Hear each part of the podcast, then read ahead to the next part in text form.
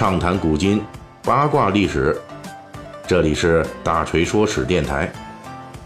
我们的其他专辑也欢迎您的关注。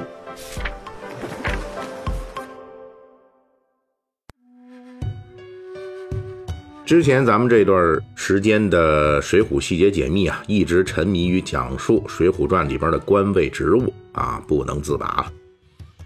一共用了十九章回的篇幅，咱们先后隶属了这小说中的武将文官职务。到上一期的保证这个话题，那基本完了，咱们就算告一段落了。这里大锤需要再说一句，其实《水浒传》中涉及的官职远远不止咱们这十九章回讲述的内容，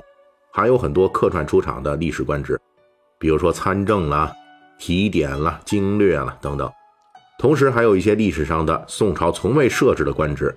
比如梁山好汉剿灭方腊起义军之后受封的那些职务，什么中武郎、义节郎之类的。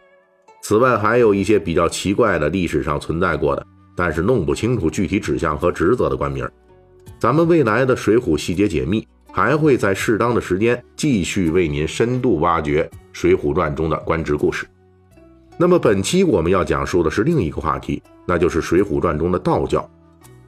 关于道教文化在《水浒传》中的体现是非常多的。这个话题呢，我们之前的章回中曾经提到过两次，一次是《水浒细节解密》的第四十九回《水浒传》中儿童身上的时代密码，这里面就提到过《水浒传》中人间修为最强大的顶级道士，这就是龙虎山镇压一百零八魔星的儿童形态张天师。另一次。《水浒细节解密》第二十七回里边，梁山好汉的守护神为何是九天玄女？这里讲述的是《水浒传》中正式出场过的最强大的法力无边的神仙九天仙女的故事。本期我们要说的就是《水浒传》中与水泊梁山好汉同时代的最强法力道士罗真人。书中的罗真人法术极强，不仅具有。五雷天罡正法这样的正面轰击技，手下还有一千多名黄金力士组成的法术小弟集团。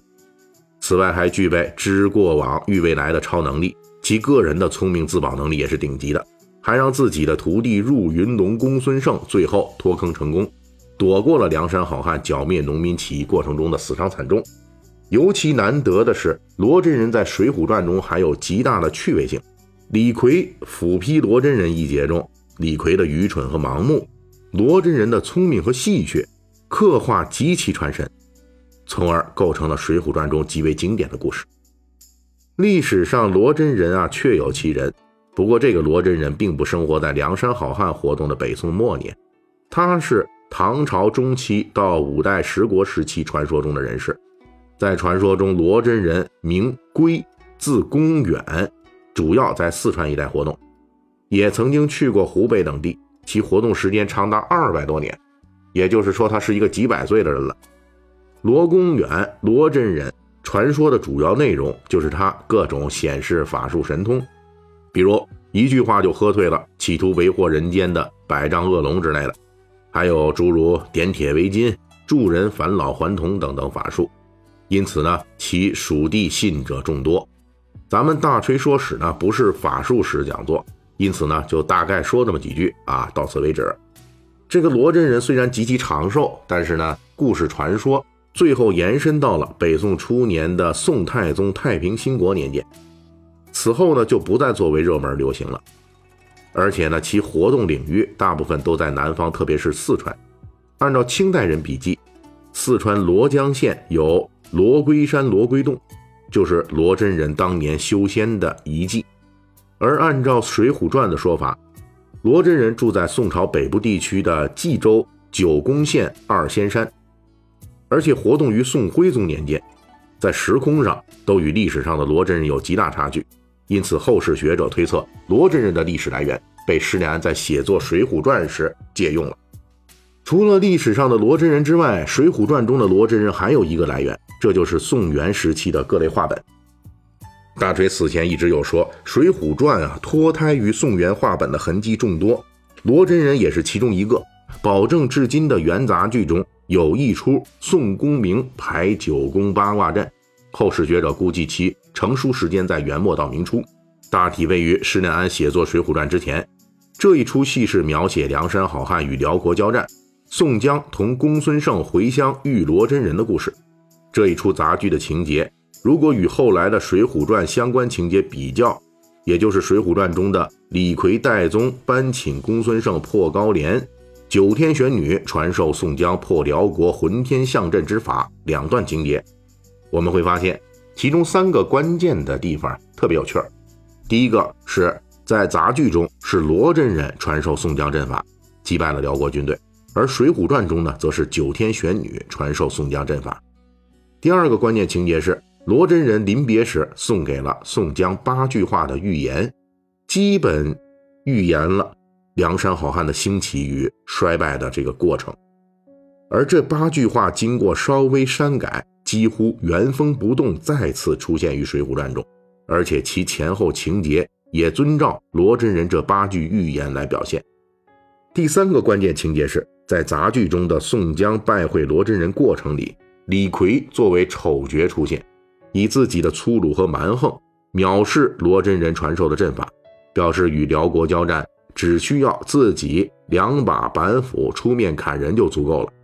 在后来成书的《水浒传》中，施耐庵正是从这段李逵与罗真人的简单对白互动中。演化出了李逵批斧罗真人，反被罗真人戏弄等一连串的经典搞笑情节。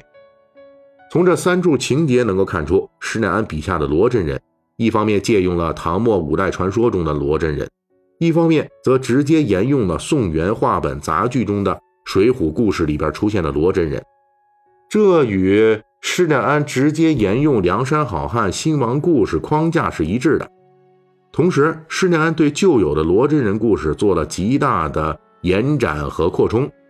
利用传说中的罗真人的无边法力，为李逵构筑了一个巨大的牢笼，而李逵就是那个既狡猾又愚蠢的莽撞人，在牢笼里边左突右冲，换来的只是笑料百出，却怎么也冲不出去。这样的情节安排，不仅极大的提高了《水浒》故事本身的娱乐性。同时，也极大补充了李逵角色原本的不足。李逵在原本的《水浒》故事中杀气有余而诙谐不足。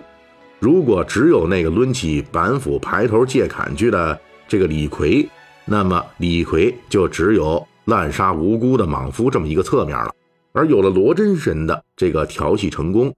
施耐庵才能把李逵身上血腥气掩盖下的真挚直率、小人物诡诈等情节表现出来。从而呢，构成了弑杀者李逵的另一面。金庸推崇《水浒传》，塑造人物极大成功，继承并活用罗真人来丰富李逵的人物性格，这也是施耐庵的一招妙手。本期大锤就跟您聊到这儿，喜欢听您可以给我打个赏。